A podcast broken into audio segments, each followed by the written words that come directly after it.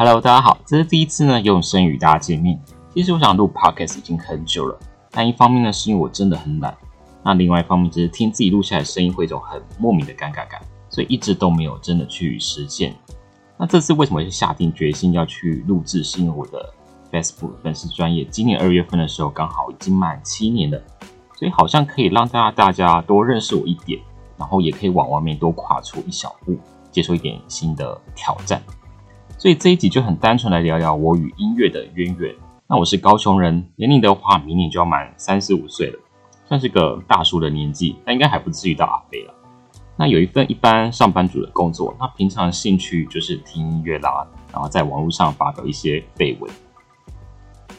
那接下来聊聊接触音乐的起源。最开始的印象其实是来自我姐姐，因为他们那时候小的时候会买唱片，那时候呢是先有卡带。后来才有 CD，那我记得出现在他们的房间的唱片有像，呃孙耀威的《认识你真好》啦，《爱火》啦，然后陈晓东的第一张国语专辑《心有独钟》啦，然后还有包括像刘德华的《忘情水》啦，《天意》啦，那还有当时一出道就成为国民天后的徐怀钰 UK 的第一张同名专辑，相信里面的歌曲像包括呃妙妙妙，我是女生，爱上一场重感冒，相信都是。许多七年级生共同的回忆。那另外还有当时超流行的舞曲大帝国，你现在脑海中还印象很深刻的是那个阿垮的 Barbie Girl，不知道大家还有没有记得这首歌？那到再后来的时候，国小的时候，因为我很喜欢看武侠剧，那时候还是老三台的时代，就是台式、中式跟华式。嗯，那时候八点档很流行金庸跟古龙小说改编而成的电视剧。所以每次快到八点的时候，我一定会先抢着麦克风，然后坐在电视前前面，因为怕别人就是抢先转台。然后等到片尾曲、片头曲开始唱的时候，我就会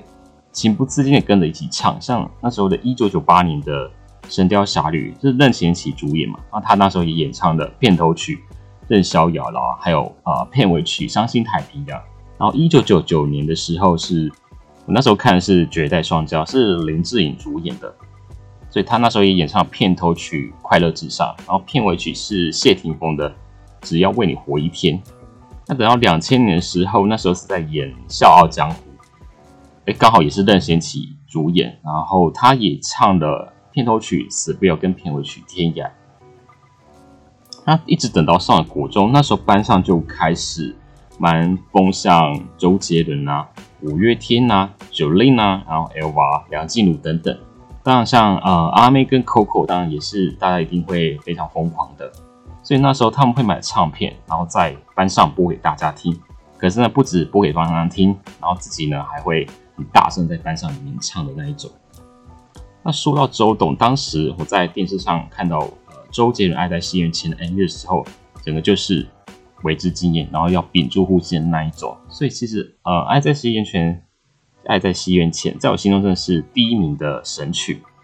那范特西这一张绝对是第一名的神专。所以我本人其实一开始在追的是周杰伦，后来才有五月天跟 Elva。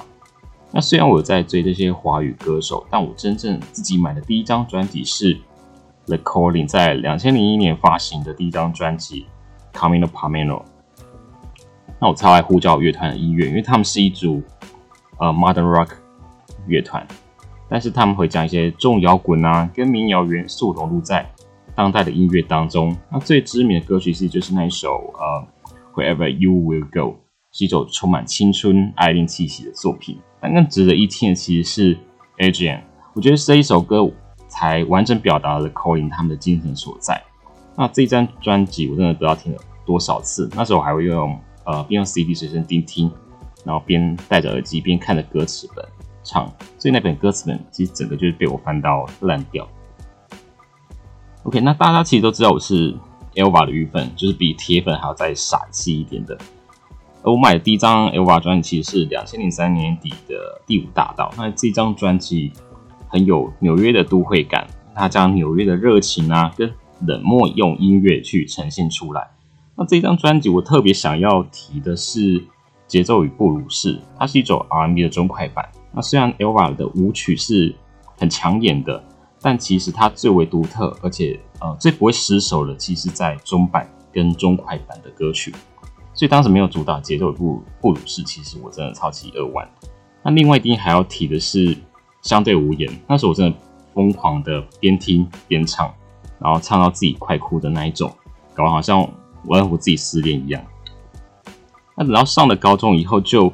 一样是听华语音乐为主。那一直到大学，大部分的时间就变成是在听西洋音乐。不过我大一的那一年，Elva 终于生出来新的专辑《一零八七》，那这里就先不谈，多谈 Elva。那大学的时候都会追告示牌排行榜，还有 PPT 的西洋音乐版，上面会有很多的乡民呢分享新的音乐啦，还有讨论新的音乐。新的作品、新的歌手，而且新亚音乐其实真的很多元，也很丰富，所以对我来说也是增加了自己的音乐世界，那也多了更多的感官刺激。对那时期的我来说，其实是很重要的，因为透过音乐让我对这个世界了解又更多了。好比像 Super Bowl，可以说是呃美国一年当中最重要的体育盛事，所以其实能够在 Halftime Show 表演是一种。至高无上的荣耀，所以歌手一定会将最高规格的演出端出来。但这个时期，我相对而言其实对华语音乐是很陌生，而且有种脱节的感觉。那最后就来跟大家聊聊成立 Facebook 粉丝专业的呃背景。那其实从学校毕业之后，呃，我也不知道是什么原因，反正就开始去发 PPT 的流行音乐版，它不是西洋音乐版。那这个版其实呃没有特别分什么语言的音乐的，但其实最主要在讨论都还是华语音乐。那我一开始是看别人的分享，然后去听，然后重新去关注华语音乐。后来也开始在版上发表文章，而我的第一篇 YouTube 新歌分享文章在二零一二年的九月，但是呢下一篇却是隔了一年多的二零一三年的十一月，因为中间我就跑去当兵了嘛。那一直到二零一五年的二月十一日，我在 Facebook 建立的粉丝专业，那时候名称还叫做呃香民哎流行音乐香民粉丝团。那成立的原因也很简单，就是希望有多一个平台可以分享华语音乐的资讯，然后让大家可以更简单的方式听新歌，认识新的歌手啦，然后发现令你感到意外，然后感到惊喜的音乐或者是音乐的。虽然我的影响的范围其实真的小到不行，不过，嗯，最重要的是我至少还能够尽一份心力嘛。那而我我一定会在嗯听完歌曲后稍微发表一下自己的想法，但我毕竟不是什么专业人士啦，所以很简单就是凭好听不好听，或者没有什么特别的感觉，或是普通。我喜好这件事情本身就很主观，所以不一定要认同我的看法，而是更重要的是是能够找到你很喜欢的作品。OK，那今天就到这边。那什么时候会有下一集？其实我也不知道，我们一切就是随缘。OK，好了，See you next time。